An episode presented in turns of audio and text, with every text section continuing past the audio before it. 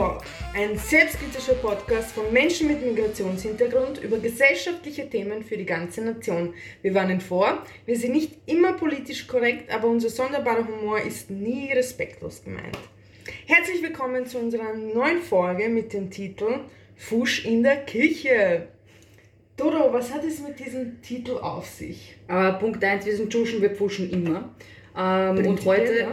und heute findet es nicht am Bau statt, sondern in der Kirche. Was bedeutet? Wir haben uns überlegt, das ein oder andere, mm, nennen wir es Rezept, ähm, euch vorzustellen. Wir bereiten es gemeinsam vor. Ich würde es nicht zwingend als Anleitung hernehmen, aber es ist sicher mm, interessant zu sehen, was so dahinter steckt und äh, was wir adaptiert haben. Genau, dem Mutigen gehört die Welt. So Also es. wenn ihr euch traut, unsere Rezepte auszuprobieren, dann bitte berichtet uns, wie ihr sie fandet. Dodo, Ja. du startest mit einer Hauptspeise. Ja. Deswegen ähm, werde ich jetzt auch den Kameramann spielen und euch ein bisschen Dodos Rezept näher bringen und zeigen. Hier sind zwei Dinge wichtig. Das eine ist, es ist kein Rezept, es ist wie gesagt nur so ein Einblick. Und das zweite ist, es ist vielleicht nicht unbedingt eine Hauptspeise, zumindest kenne ich es nicht als Hauptspeise per se. Bei uns sind Hauptspeisen sehr fleischlastig. Ähm, das ist mehr so ein Frühstück, Snack zwischendurch. Ja, was man halt so zwischenzeitlich isst. Man könnte vielleicht got. an den Zutaten hier erahnen. Ich muss ehrlich sagen, das hier hat nichts mit Tradition zu tun. Das ist ähm, Fusch. Ähm, hier haben wir schon das erste Stichwort. Es, ähm, es sind Eier, es geht um Mineralwasser. Wichtig, ich habe kein teures Mineralwasser, ich nenne dieses Soda Stream. Ich bin umweltfreundlich und so und habe keinen Bock, äh, Flaschen zu schleppen. Ich habe hier Käse, Original Gazzi-Käse. Ja, in geschnitten in Würfel. Das so ist richtig. Eier von dem Bär Bauernhof. Da, da haben wir, ja, ich glaube, man erkennt, es ist Öl. Hier haben wir laktosefreie Milch, wichtig, weil wir wollen ja keine bösen, ähm, ich sage jetzt einmal Nachwirkungen und etwas Backpulver. Wer schon einmal Pita gemacht hat, hat sich das schon selbst zusammengereimt, dass es das werden soll. Wie gesagt, es ist ein Pfusch, es ist nicht das Originalrezept. Mama würde mich auch schimpfen, weil ich das so mache. Aber es ist mit ihr abgeklärt, es ist genehmigt. Bedeutet, ja, es ist eine vegetarische Alternative zu dem sonst sehr fleischlastigen kulinarischen Aspekt von unserer Heimat. Darf ich dich dazu gleich was fragen? Sehr gerne. Wie du siehst, ich bin nicht nur Kameramann, sondern auch Interviewer. Ja, Äh. Interviewerin, genau. Wir wollen ja ein bisschen gendern, weil ich habe schon ein bisschen Feedback, dass wir nicht gendern. Aber ich denke mir so, wir sind Schuhschneider, bei uns Du wurde nie kein gegendert. Ja, Selbst bloß die richtigen Artikel verwenden. genau. Auf jeden Fall, warum hast du dich genau für dieses Rezept entschieden? Ich habe vorher gerade schon erwähnt, es wird zum Frühstück gegessen, äh, immer wichtig mit so einem Joghurt. Damals war es noch in so einem rosanen Backel, wo so ein Muli-Kuli drauf war. Mittlerweile haben sie das Design geändert, aber however, es ist so eine Kindheitserinnerung für mich. Also es gab es, wie gesagt, zum Frühstück, es gab es zwischenzeitlich. Ich sagte, Mama, ich habe Hunger, magst du nicht Pita machen? Oder manche kennen es vielleicht auch gerade so im Bereich rundherum so als Burek, Börek, wenn es ein bisschen weiter östlich ist. Es ist auf jeden Fall so ein, ein Klassiker, ein guter Snack zwischendurch und er gibt auf jeden Fall sehr gute Energie. Also es ist ja Cool. eine Kindheitserinnerung einfach. Bin gespannt, was wir heute von dir lernen. Ich auch. Magst du einmal ähm, erzählen, was du machst? Das schaut irgendwie viel exotischer aus da bei dir. Ja, gerne. Wir müssen jetzt die Rolle wechseln. Jetzt bist du Das machen wir, machen wir Interviewer. Flying-Wechsel, ja. Genau, also ich mache heute äh, was ganz Traditionelles am Balkan, aber auch im Nahen Osten und in ganz, ganz vielen Ländern. Ich mache eine Baklava. Ich mache keine klassische Baklava, beziehungsweise klassische Baklava ist immer abhängig davon, woher man kommt und wen man fragt. Baklava natürlich, wie ich schon erwähnt habe, in ganz vielen Ländern bekannt ist. Wird sich gestritten drum, woher es quasi- In der Türkei, in Griechenland, am Balkan. Also Es hat eine ganz lange Geschichte, diese Nachspeise. Und ich finde es super, es ist super easy. Das Einzige ist, es ist definitiv keine legit Nachspeise. Na. Das heißt, wenn ihr vielleicht gerade eine Ernährungsumstellung macht oder ein bisschen äh, auf Süßes verzichten möchtet, ist Baklava etwas, was ihr dann die nächsten drei Jahre vielleicht nicht essen dürft. Ja? Ich persönlich mache es nicht so oft. Ich glaube, das letzte Mal, als ich Baklava gemacht habe, war vor sechs Jahren oder sowas. Und ich habe heute ein bisschen ein Mix aus vielen Rezepten gemacht, also traditionelle. Zeig mal her, was hast du da überhaupt alles? Genau. Also ich habe Butter, ich habe Zitronenscheiben, sehr verkrüppelt geschnitten, ich habe Walnüsse, Pistazien, Zucker, Honig, Orangensaft, Nutella. Das ist eben In Anführungszeichen etwas Neues. bitte. Genau. Und etwas Wasser. Zusätzlich bräuchtet ihr etwas zum Streichen. Dasselbe für die Nutella. Das braucht ihr übrigens nicht. Das ist so für möchte gern Bäcker oder Konditoren, was auch immer. Und einen Schneebesen bräuchtet ihr auch noch. Und natürlich die Töpfe. Aber dazu kommen wir dann später. Die Tape, die braucht man immer, ja. Genau. Dodo, erzähl mal Essen. Ja. Wir essen alle, wir müssen alle essen. Außer es kommt irgendwann mal so eine Kapsel raus, die dich ernährt. Aber findest du, dass Ernährung oder Essen irgendwie was mit Kultur zusammen hat? Essen. Nein, ich muss ehrlich sagen, das ist für mich kein Begriff. Essen ist in der Form wichtig, mal abgesehen jetzt von äh, Energiezufuhr und äh, von, äh, sage jetzt einmal in irgendeiner Art und Weise auch das Gleichgewicht im Körper ähm, halten. Also Gleichgewicht jetzt nicht im Sinne von was auf der Waage ist, sondern Gleichgewicht im Sinne von Energiezufuhr, ausgewogene Ernährung etc. Neben dem ist es ein wichtiger Teil der Gesellschaft. Im Sinne von, es ist eine sehr soziale Komponente. Beim Essen, es gibt diese klassischen zusammen Abendessen, zusammen Frühstücken, Brunchen.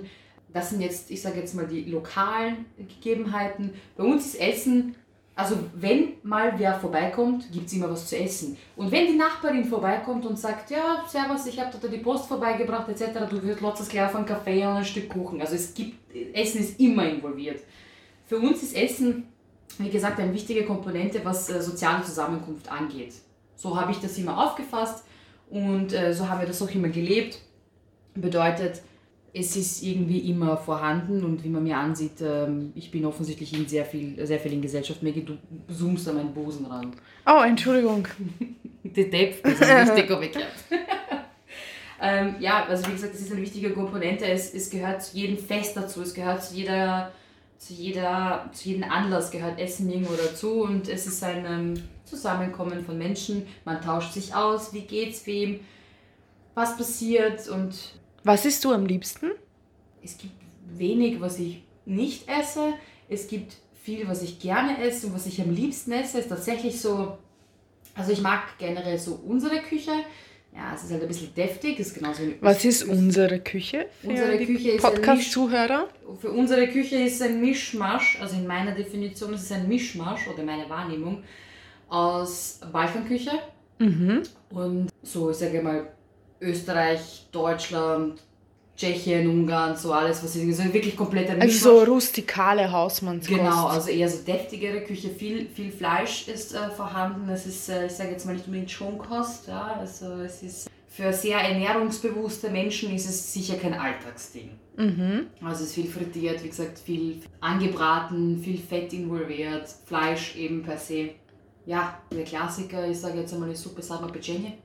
Aber, aber also so dreimal Fleisch, also in jedem Gang ist Fleisch vorhanden. Nee, Also wir haben es gerade rausgehört, liebe Podcast-Zuhörer. Dodo ist ein Fleischfresser. Ja. Und dazu natürlich auch ein bisschen so, ich sag mal, den österreichischen, ungarischen ähm, Einfluss ebenso. Also ich bin ja hier geboren und aufgewachsen, was bedeutet, ich bin nicht ums Schnitzel rundherum gekommen. Es war Standard. Mama hat zwar erzählt, nicht oft Schnitzel gemacht, aber es gehört immer dazu. Nichtsdestotrotz äh, greife ich, was Kulinarik angeht, äh, sehr gerne in die Ferne. Ja, ganz so weit auch nicht, aber Asien. Ich liebe die asiatische Küche. Ich mag die Gewürze, ich mag ähm, die Intensität, ich mag die Zubereitungsart. Ich stehe voll auf rohen Fisch. Ja, ich liebe Sushi. Wenn es was gibt, was ich den Rest meines Lebens essen müsste, ich würde mich für Sushi entscheiden. Um deine Frage in einem Satz zu beantworten. Also quasi so jetzt mal abschließend. Ich liebe es. Beste. Beste. Sehr gut. Dann würden wir vielleicht jetzt gleich weitermachen. Und Dodo startet mit ihrem Hauptgericht. Loslegen. Also, ich fange mal an. Das zum Bestreichen und das zum Schneiden, das legen wir mal weg. Fangen wir mit den Grundprinzipien an. Hier. Ich äh, muss ehrlich sagen, ich habe keine Ahnung, was die Zutaten Verhältnisse angeht. Ich muss mich da erst ein bisschen durchprobieren. Ich hoffe, ihr seid mir nicht böse. Wie gesagt, das ist ein Experiment. In dieser Form habe ich selber noch nie gemacht. Which means I'm gonna start. Das erste, wichtigste, Eier aufschlagen. Und so wie ich mich kenne, wird das jetzt sicher fehlen. So, ich nehme mal zwei und dann schaue ich mir an, wie es hinhaut. Und eventuell muss ich noch eins mit einbasteln. Wobei, ich glaube, ich kann gleich drei. Nein, ich mache mal mit zwei. So. Der Klassiker, was für Schneebesen. Wir machen das mit Viljuschka. für die deutschen Zuhörer. Das ist gleich aufgeschlagen noch nicht so, gell? Thomas ist schon wie ein Pro, muss ich sagen. Muschka mehr als gegangen. Nein, also ich mache an jeden Tag Rührei, aber es kommt schon des Öfteren vor. Gut, die nächste Zutatenreihenfolge, also was kommt danach, ist irrelevant, sagt die Mama. Und ich vertraue ihr. Also ich gebe ein bisschen Milch dazu. Wichtig ist, dass das Ganze aufgrund der Tatsache, dass ich nicht diesen klassischen, normalerweise macht man das mit diesem Jufka-Teig. Das ist so der traditionelle, beziehungsweise der grundsätzliche Teig. Also ein recht dünner Blätterteig, mit dem du es dann quasi so, also wir haben es immer so gemacht, dann quasi so auffaltest, also nicht mhm. falten glatt, sondern halt so wie ein bisschen so fluffig machst mhm. und dann so einrollst, damit es halt schön aufgeht. Fürs Aufgehen nehme ich dann nachher das Backpulver in diesem Fall, ich muss es ein bisschen dickflüssiger machen, als, als würde ich es mit diesem Jufka-Teig machen, einfach aufgrund der Tatsache, dass ich eben jetzt diesen Blätterteig habe. So jetzt, jetzt hast du Öl hinzugefügt? Ich habe ein bisschen ein Rapsöl hinzugefügt, genau. Wie gesagt, Angabe, Menge gibt es nicht. das ist Fusch. So kehrt es. Dann tue ich ein bisschen Bockpulver dazu. Warum tue ich das? Beim Jufka-Teig, beim Original, macht man das mit ein bisschen mehr Backpulver. Ich mache jetzt nicht so viel, weil ich habe nicht diesen feinen, dünnen Blätterteig, der aufgehen muss, sondern ich habe da jetzt diese großartige Penny-Variante. so, jetzt kenne ich mich gar nichts mehr aus. Ein bisschen Mineralwasser, das reagiert mit dem Backpulver, wie ihr euch vorstellen könnt. Normalerweise schäumt es ein bisschen auf. Chemieunterricht mit Todo. So, ich tue noch ein bisschen Backpulver dazu, sicherheitshalber. Das ist mir fast das ganze Backel reingefallen. So, das mischen wir. Das ist mir etwas sehr flüssig. Egal. Also egal, ich habe keine Ahnung, was ich jetzt dagegen machen soll.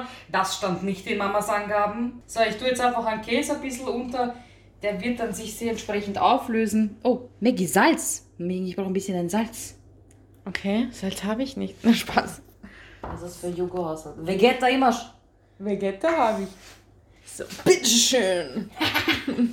okay, so ich tue jetzt ein bisschen den Käse hier, den ich vorher gewürfelt habe, ein bisschen zergatschen mit der Gabel, ähm, damit einfach nicht so große Stücke übrig sind, beziehungsweise damit das alles so, wenn Chemie aufgepasst hat, kennt diesen Begriff sicher. Es soll halt zwei Flüssigkeiten oder zwei, zwei Komponenten sollen ein bisschen so eine ich glaube, Emulsion nennt man das, aber ich kenne mich nicht so wirklich aus. Wie gesagt, ich habe in Chemie nicht mhm. aufgepasst. Mein Gedanke ist jetzt einfach so in der Bauernart, es soll ein bisschen dickflüssiger werden und die Käsebrocken sollen nicht so groß sein. Jetzt tun wir ein bisschen Salz dazu. Der Käse ist noch nicht salzig genug, muss ich sagen. Ich finde den Garze-Käse persönlich großartig. Er ersetzt halt nicht den Käse, den meine Oma selber gemacht hat äh, erstens von der Konsistenz, zweitens vom Geschmack und drittens, ich glaube, ich brauche keinem Ausländer erklären, was es auf sich hat, wenn die Familie irgendwo irgendwas tut und involviert ist. Also Familie ist alles. La Familia. Ja, eh, weißt du, Eigenprodukte. Und Beste ist immer noch diese, also der Käse von der Oma und der Rakia vom Opa. Oh yeah. Beste, wo es. Okay, es ist sehr Käse. Ich habe übrigens noch eine Rakia von meiner Oma. Eigentlich muss man das tatsächlich dann einbringen. Die Rakia hat mir meine Oma, das war das letzte Geschenk, was sie mir gegeben hat, bevor sie gestorben ist. Ja. Und letztens war es so, dass ich Besuch hatte und jemand hat nach Rakia gefragt. Und ich habe nur diese Rakia. Mhm. Ja. Und ich habe gesehen, es ist extrem wenig, wenig Rakia noch drinnen. Mhm. Und für mich war das sehr schwer. Ja, das glaube ich. Ja, du willst es irgendwie noch bei dir behalten. Ja, ich habe dann so gedacht, was lange wenn die. Person sagt, ob dass sie noch etwas möchte. das ich kann ist- irgendwie nicht, also Das Problem ist, du kannst nicht Nein sagen. Ja, das also, ist halt ein Ding, was genau. bei uns auch drinnen ist. Du kannst nicht, als Gastgeber bist du Ja. du, du, du lebst Gastgeber da sein und du lebst dafür, dass du da jetzt irgendwie beim anderen sag Ja. jetzt mal alles umsorgst und dann kannst du irgendwie nicht Nein sagen, obwohl es dir selber schwerfällt, weil Ja. du möchtest es beibehalten. Das Aber das war für gemacht? mich, also ich habe quasi ein Glas aufgefüllt, also nicht komplett, aber halt so einen Shot Bisschen, sozusagen ja. gemacht. Und ich habe äh, insgeheim gehofft, dass die Person nicht noch etwas möchte. Und ich habe gemerkt, dass sich so meine Augen mit Tränen füllen, so wie jetzt gerade, weil ich kann irgendwie mir nicht vorstellen, dass ich das nicht mehr habe. Dann kann ich jetzt auch nicht annehmen, dass wir den Raki von der Oma trinken. Ich bleibe bei meinem Wasser. Aber andererseits wäre es jetzt ein schöner Grund, das zu trinken. Glaubst du jetzt, sie ist freuen? Ja. Komm, wir trinken etwas. Eid. Hier haben wir die wertvolle Flasche. Steht drauf Maggie Oma. Und äh, in Ehren und mit Respekt und Anerkennung werden wir nicht, na, na, na, na, übertreibe jetzt nicht. Wir müssen alle morgen Nein. arbeiten. Ein Es ist Schlucker, sogar was übrig. sehr gut. Soll dir beibehalten bleiben. Ich weiß nicht, ob ihr sowas schon mal erlebt habt. Vielleicht nicht mit Raki, aber vielleicht mit anderen Gegenständen. Mit Sturm oder ich bin mir Bier. sicher, dass ich diese Flasche für immer aufbehalten werde. Für immer, immer, immer. okay, Dodo. Ja, Cheers. Cheers auf deine Omi. So, für die ganz faulen, hier dieser Teig. Ich habe vorher schon erwähnt, es wird, bei mir fließt ja aufgrund der Tatsache, dass ich hier geboren bin, noch ein bisschen österreichischer Aspekt ein. Ich mache jetzt quasi Pita-Inhalt, also Füllung. Also ein anderer wird jetzt sagen, das ist ein Topfenkollatsch oder Kollatschen halt, aber wie gesagt, das ist Improvisation, es ist Pfusch und es darf so sein. Es ist ein bisschen Multikulti. Was ich jetzt hier mache, ist diesen fertigen Blätterteig, den ich jetzt einfach nur hier ausgerollt habe, in Quadrate schneiden. Hier kommen meine Mathekenntnisse zur Geltung. Hier haben wir einen Augenblick. So, wir haben hier zwei. Scheiße, das geht sich nicht aus. Na, pass auf, wir machen einfach schmale Kollatschen. So, was ich mache, außer Pfuschen, ist jetzt einfach diesen Inhalt hier in die Mitte von diesen Quadraten platzieren. Alter, meine Mama würde, würde sich wirklich, also ich hoffe, sie sieht das nachher nicht. Ist ein Löffel nicht gescheiter? Erst. Ja, hast recht. Es passt schon. Es ist dickflüssig genug, ich kann es mit der Gabel auch machen, aber wenn mir Maggie schon so lieb einen Löffel reicht, dann nehme ich den auch in Anspruch. Ja, bitte. So, jetzt übertreibe ich sicher mit, der, mit dem Inhalt, aber mach das hier überall drauf. Ich mache die gleich nachher fertig. Im Grunde genommen, was mache ich? Wer Topfenkalatschen, jeder kennt holt sich das in der Früh beim Bäcker. Einmal, zweimal die Ecken, dreimal und das vierte Eckerl auch noch in die Mitten ein. Und wichtig hier, es ist ja jetzt nicht ganz so dickflüssig, wie es sein sollte. Ähm, was wichtig ist, ist, oh Alter, was ist das? Dass es in der Mitte quasi ein bisschen zusammendrückt wird. Nicht zu viel, weil sonst geht es nicht auf und das bleibt so, ne? ähm, also so zusammengequetscht. Ein bisschen so, dass in der Mitte zusammendrückt wird, damit es nicht seitlich ausrennt. Ja? Das mache ich jetzt mit allen und platziere es auf dem Backblech und dann schauen wir uns das nachher an, wie das ausschaut. Grazie. Gut, nachdem ähm, meine mm, whatever it is gerade im Backrohr vor sich hin brutzelt, würden wir jetzt auf Maggie zuschalten und schauen, was äh, sie so tut. Was tut sie denn? Sie, äh, So, ich Erzähl habe mal. jetzt den Topf auf die heiße Herdplatte gestellt. Und was wir jetzt machen, ist eigentlich äh, ganz simpel Butter schmelzen. Das heißt, wichtig ist zum Beispiel, dass ihr die Butter nicht dann schmelzt, wenn der Topf schon extrem heiß ist, weil sonst brennt es zu schnell an, sondern wir schauen wirklich, dass wir die Butter reingeben. Wenn es quasi lauwarm ist. oder? Genau, Mhm, richtig. okay. Weil wir sehen jetzt schon, wenn du dran zoomst, wie schön das, die Butter zergeht sozusagen. Und wie gesagt, für alle Fitnessfanatiker, Ernährungsfanatiker. Weghören, wegschauen. Genau, also das ist nichts, was legit ist. Also auf jeden Fall sollte man sich dem bewusst sein. Aber ich finde, Baklava ist relativ, ein relativ schnelles Gericht, eine schnelle Nachspeise, die man nutzen kann. Und wir sehen jetzt schon, die Butter ist bereits geschmolzen. Sehr gut. Das war's. Jetzt können wir dann schon weitermachen. So, Maggie, pff, was ähm, passiert hier gerade? Okay, also diese Filo-Teigblätter sind extrem fein. Deswegen muss man natürlich aufpassen, so wie hier, dass man nicht irgendwas äh, verliert. Prinzipiell braucht man so pro, ich würde jetzt sagen Baklava-Rolle, braucht man drei von diesen Filo-Teigblättern. Und was ich jetzt mache, oder was ich vorhabe, ich bestreiche diese mit der Butter, die ich vorhin geschmolzen habe. Mhm. Okay, ich versuche das Ganze natürlich jetzt so unfettig wie möglich zu machen. Ah, geh was bei dem bitte. Gericht aber nicht möglich ist. Ich wollte gerade sagen, bei dem Gericht ist das bisschen Butter auch schon wurscht. Da, da muss man sich halt schon bewusst sein, dass es halt ein Cheat Day ist. Correct. Beziehungsweise, Maggie, kennst du, also, weiß nicht, lebst du dieses Cheat Day Ding? Oder was ist so deine Lieblingskulinarik? Wie, erzähl mal, also. Also ich lege jetzt das nächste Blatt quasi drüber. Achso, war das ein Blatt und jetzt kommt das nächste drauf. Okay. Genau, und ich mache dasselbe. Also wie manche viel, oder ich weiß nicht, ob wir das schon angesprochen haben, ich bin jetzt schon seit fast neun Jahren Vegetarier. Das heißt, Ernährung ist für mich äh, extrem wichtig. Mhm. Genauso wie grundsätzliche Ernährung, also jetzt nicht nur fleischlose Ernährung. Ich bin extrem picky, was Ernährung betrifft.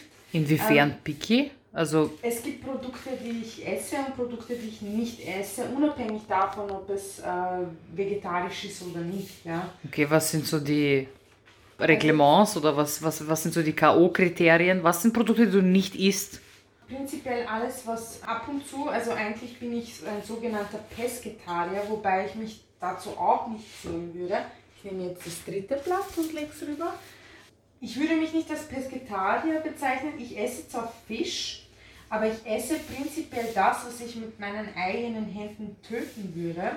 Es geht nicht um physisch Können, sondern es geht um ähm, Es übers Herz bringen Können. quasi. Mhm, ja. Und ich, ich kann, also ich habe kein Problem, fischen zu gehen und diesen Fisch auseinanderzunehmen und den dann zu verspeisen. Deswegen esse ich Fisch. Das hat nichts damit zu tun, dass ich denke, Fische haben kein äh, Gefühl oder, äh, oder keinen Schmerz, den sie erleiden. Nein, für mich geht es eher darum, dass ich sage, was kann ich mit meinen Händen moralisch umbringen, ja? Und das esse ich dann. Und eben Fisch konsumiere ich durchschnittlich so einmal die Woche, maximal zweimal die Woche. Mhm. Das heißt, ich versuche es auch möglichst wenig zu halten. Und dadurch zum Beispiel esse ich gewisse Fischarten nicht. Ich esse zum Beispiel keinen Lachs, weil der Lachs so überzüchtet ist, ja. Und Da war man wieder beim Thema Pfusch, gell? Da ist ein bisschen, da ist ein Genau. bisschen was daneben gegangen, aber es macht ja nichts. Ähm, Selbst also ist die Frau. Mhm. Zum Beispiel ist extrem überzüchtet und das, die Sache ist auch, er lebt im, äh, zum Großteil im Baltischen Meer Mhm. angezüchtet. Das heißt, es ist ein relativ geschlossenes Meer. Es wird sehr viel Antibiotika einfach den Fischen verabreicht. Und dadurch, dass das Meer quasi geschlossen ist, wird das Meer auch nicht gereinigt. Ja? Deswegen möchte ich einfach keinen Lachs essen, wenn ich weiß, er ist voll Antibiotika. Mhm. Ja? Deswegen greife ich dann eher auf kleine Süßwasserfische zu oder wenn ich am Meer bin, halt ein Salzwasserfisch, der aber sozusagen nicht gezüchtet werden kann. Also im Grunde genommen lieber Wildfang, weil aus dem in Anführungszeichen natürlichen Lebensraum und nicht extra dafür gezüchtet. Genau, und eben möglichst wenig Fisch. Und Ja. ansonsten bei Ernährung zum Beispiel, ich konsumiere, also ich esse zum Beispiel Käse, Joghurt etc., aber ich achte auch da, welche Produkte ich esse. Ich esse zum Beispiel keine Büffelmozzarella, weil einfach die Büffel, einfach diese Produktion überhaupt nicht nachhaltig ist und die Tiere sehr leiden, teilweise auch extrem viel Verschwendung beim Büffelmozzarella passiert und so weiter. Also es gibt Produkte, wo ich sage, die esse ich einfach nicht aus Prinzip, weil, Aber aus ethnischen weil ich es Gründen. nicht vertreten kann, genau. Und dazu gehören jetzt nicht nur ähm, Fleischprodukte Mhm.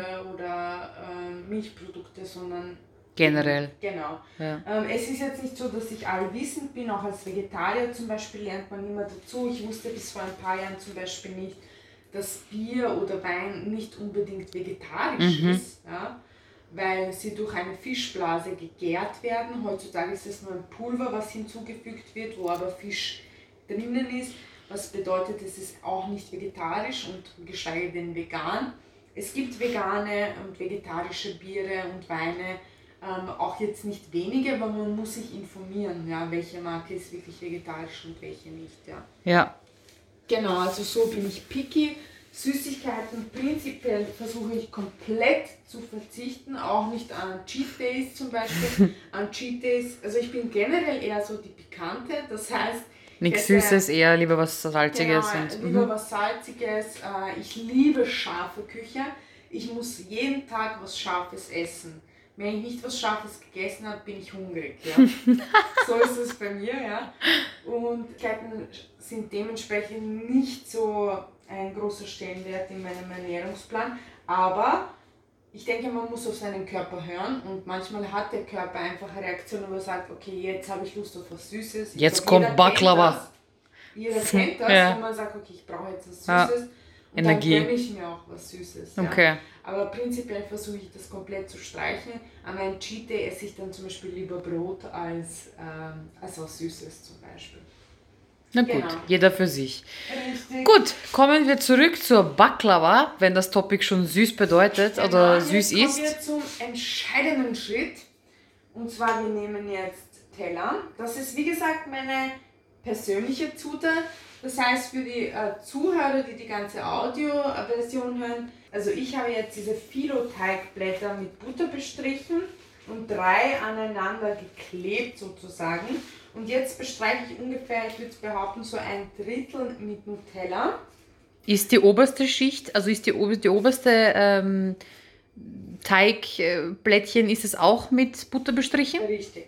Das heißt Butter und Nutella. Ich kann mich an eine Folge erinnern, in der du gesagt hast, wenn, wenn ich schon cheate, dann wenigstens eins von beiden. Ich bin jetzt fast irritiert, dass Maggie Butter mit Ja. Nutella mischt. Andererseits wollte ich eben ein bisschen eine unkonventionelle Version des Baklava machen, wo Nutella dabei ist. Und ich versuche das so dünn wie möglich auszustreichen. Because she picky. Because I'm picky. Und was jetzt als nächstes kommt, sind äh, Walnüsse und Pistazien. Zum Beispiel am Balkan wird die Baklava klassisch mit Honig, Zitronensaft, Walnüssen, Walnüssen, gemacht. ja, stimmt. Pistazien ist etwas, Nur was Deko eher eigentlich, oder? Im, in Pistazien ist etwas eher, was im Iran und im Irak und in der Türkei verwendet wird für Baklava. Mhm. Und am Balkan verwendet man eher Walnüsse. Ich mache sozusagen einen kleinen Mix draus und verbinde diese Kulturen miteinander. Sind wir wieder beim Topic Multikulti. Die Mhm, Walnüsse einfach über diese Nutella-Schicht sozusagen verteilen. Und jetzt folgen sozusagen die Pistazien. Pistazien sind prinzipiell so wie Vanille ein extrem teures Produkt und Mhm. ein extrem rares Produkt. Aber für euch Wir haben nicht. werden keine, Keine Kosten und Mühen gescheut. Genau. So, und was man jetzt tut, das heißt, wir haben jetzt die Nutella drauf und wir haben jetzt Walnüsse und Pistazien drauf. Das heißt, jetzt versucht man das Ganze möglichst eng zu rollen, was ich als schwer weiß, weil dieser Philo-Teig ist extrem dünn. Rissig ja. auch, wie man sieht. Ja. Genau. Aber also er ist kein gut aus. klassischer Blätterteig. Und ich versuche das Ganze jetzt zu rollen. So, Maggie, jetzt ähm, Genau, erzähl ich mal habe Das weiter. Ganze jetzt zusammengerollt. Ja, schaut doch Das gut heißt, aus. Ich mache jetzt noch einmal Ja. eine Schicht quasi Butter drauf, damit das für alle, die ihre Chickwurzeln wissen, was ich meine, damit das Ganze Kleben bleibt. klebt. Ja. Genau. Das heißt, ich drehe jetzt das gute Stück, mache das Ganze noch einmal und tue das mit Butter bestreichen. Und was jetzt passiert, das Ganze wiederholen wir noch zweimal. Ja. Das heißt, so haben wir drei Baklava lange ähm, Röllchen und dann schieben wir es in den Ofen. Uhu. So, Maggie, was haben wir da? Das liegt schon im Backrohr. die Baklava bei 180 Grad in den Ofen für ca. 10 bis 20 Minuten. Ich weiß die Schätzung Ich habe überall Nutella.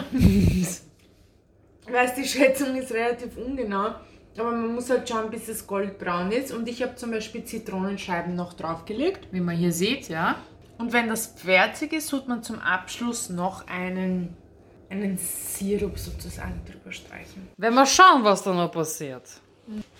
Ich habe hier inzwischen schon meine, ich weiß gar nicht, wie ich es nennen soll, Dinger rausgebracht äh, aus dem Backrohr und zum Kühlen hier ans Fensterbrett gestellt, damit das ja auch schnell kühlt.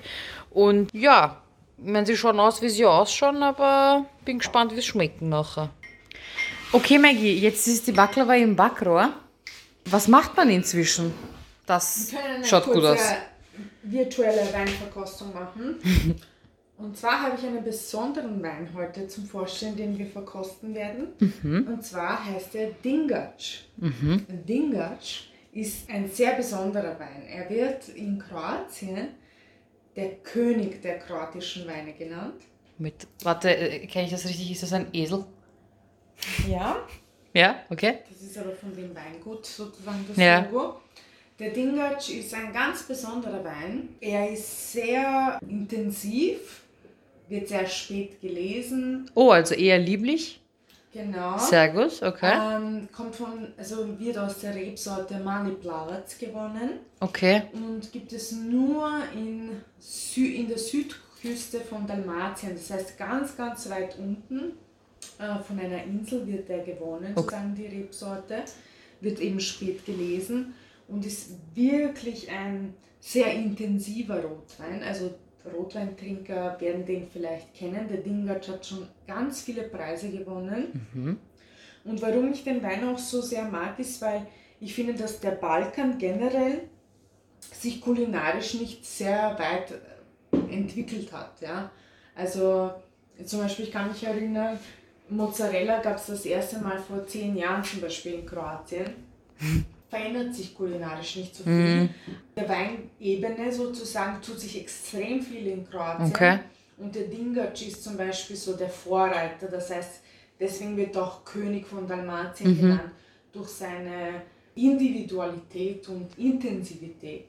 Wahrscheinlich auch entsprechend die äh, Präsenz, die er aufbringt. hat. Genau, also so eine Flasche kostet so zwischen 20 bis 40 Euro. Okay. Also preislich so in der Melon-Schiene sozusagen, wie man sie sonst kennt, wirklich zu empfehlen.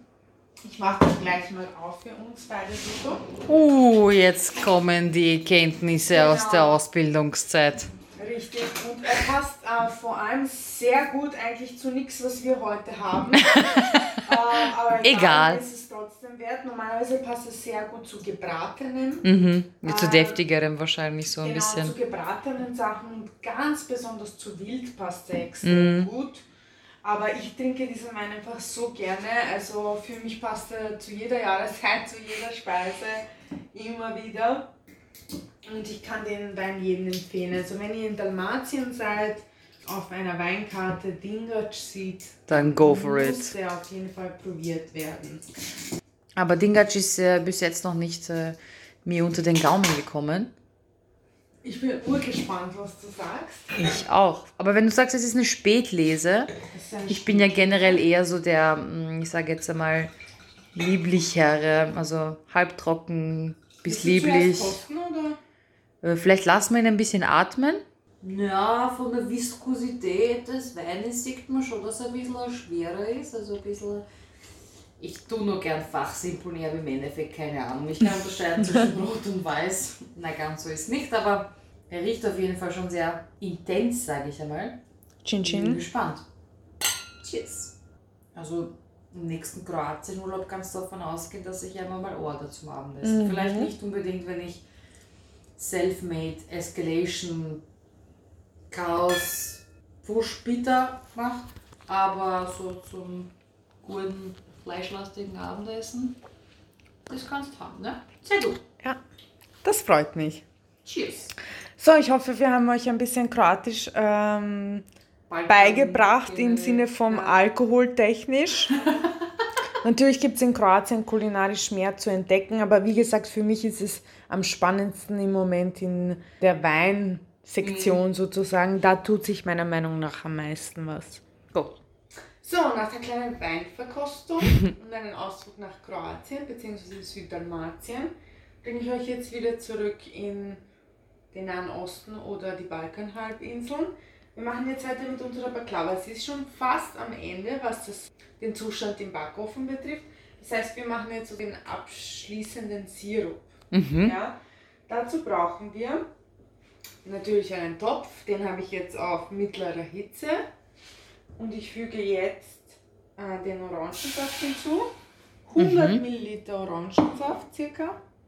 Anschließend, ich habe hier einen Honig von Hannibal gekauft. Natürlich könnt ihr jeden anderen Honig verwenden. Das heißt, wir haben 100 Milliliter Orangensaft. Und wir brauchen ca. 100 Milliliter Honig. Ähm, In diesem Honig sind jetzt Walnüsse drinnen. Ich lasse sie jetzt drinnen, weil sie sehr gut zur Baklava passen. Mhm. So. Vielleicht schöpfe ich doch noch eine Walnuss. Also der Honig ist jetzt auch drinnen. Mhm. Das heißt, ihr könnt jetzt langsam die Temperatur wieder anziehen. Das heißt, ich mache das Ganze jetzt etwas heißer. Und wenn ich denke, es ist heiß genug, das sieht man schon, also es dampft Mhm. jetzt schon etwas, füge ich noch Zucker hinzu. Damit es karamellisiert. Richtig. Ja, da hat wer aufpasst. Das heißt, laut Rezept, also ihr habt 100 Milliliter äh, Orangensaft, 100 Milliliter Honig und eigentlich 150 Zucker. Ich habe jetzt etwas weniger, ich habe äh, ein bisschen unter 100 Gramm Zucker, warum auch immer, weil es wird nicht besser.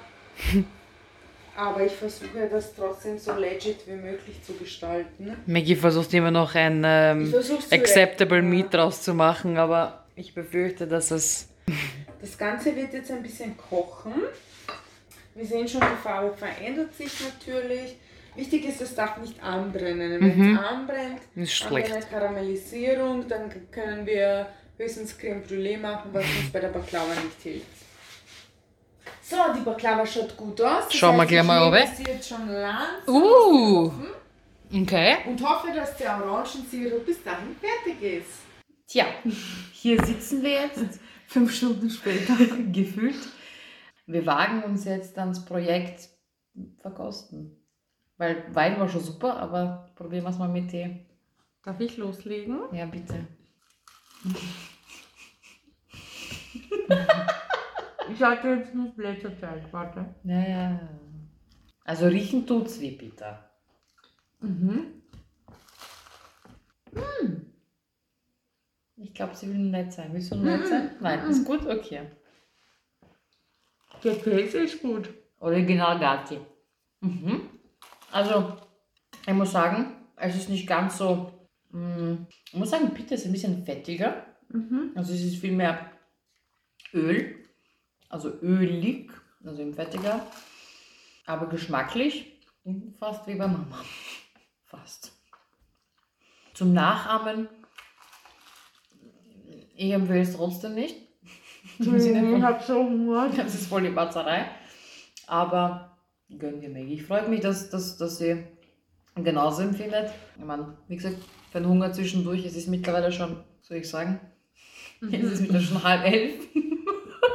Wie gesagt, den Hunger zwischendurch reicht auf jeden Fall. Dann bin ich gespannt, was die Nachspeise so mit sich bringt. Mhm. Mhm. Ja. Gönn dir, Maggie. So, wir gönnen uns jetzt einmal kurz. Wir sind zum Grande Finale angelangt. Hast Finally. Nur die Soße. Äh, Grande Finale. Es ist mittlerweile 23 Uhr. Wir haben keinen Bock auf gar nichts mehr. Nein, wir sind happy, dass es ähm, ohne große Zwischenfälle und Dass wir nicht Verbrennungen eingeschlafen sind. und äh, alles Mögliche ähm, vonstatten gegangen ist und freuen uns jetzt über die Verkostung von der Baklava. Okay, sie ist crunchy. Das ist schon mal, dass ich was Und das drin kann. ist, sie ist nicht so süß.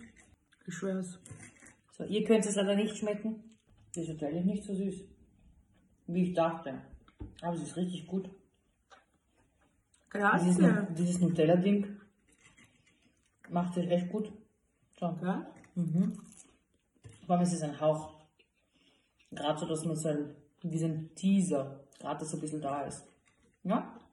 Also, wir können beide Gerichte tatsächlich weitergeben. Was sagt ihr? Haben wir das Zeug zu Vienna's Next Jamie Oliver? Oder sollten wir es einfach bei Quatschen und Themen aufzeigen belassen und das mit dem Kochen andere Leute überlassen? Interessant wäre, ob es jemand ausprobiert. Eines der beiden Rezepte. Wobei ich muss sagen, ich glaube, dieser Baklava, und überlege ich mir tatsächlich selber nochmal zu machen. In diesem Sinne, auch für uns ist jetzt Feierabend. Wir wünschen euch einen schönen Tag, Nacht, whatever noch vor euch steht. Und äh, wir gönnen uns jetzt diesen süßen Abschluss des Abends. Danke fürs Zuschauen Und Zuhören. Zuhören. Bis zum nächsten Ah Mal. ja, Doro, hast du einen Witz? Nein. Er muss nicht singen, was mit Kulinarik zu tun haben. Nicht? Okay. Ähm, mh, es dauert ein bisschen. Ich bin irritiert, da ist Essen vor mir und ich darf es nicht essen, sondern ich muss überlegen. Das ist ein bisschen wie Torture. Sag einmal, du gehst auf Englisch. Also, Das war nicht gut ist. Du gehst. also, you go. Sag mal, mm-hmm. ich bin, du gehst. I am you go. Ja, okay, I, I just failed. Never mind. Adios. Ciao.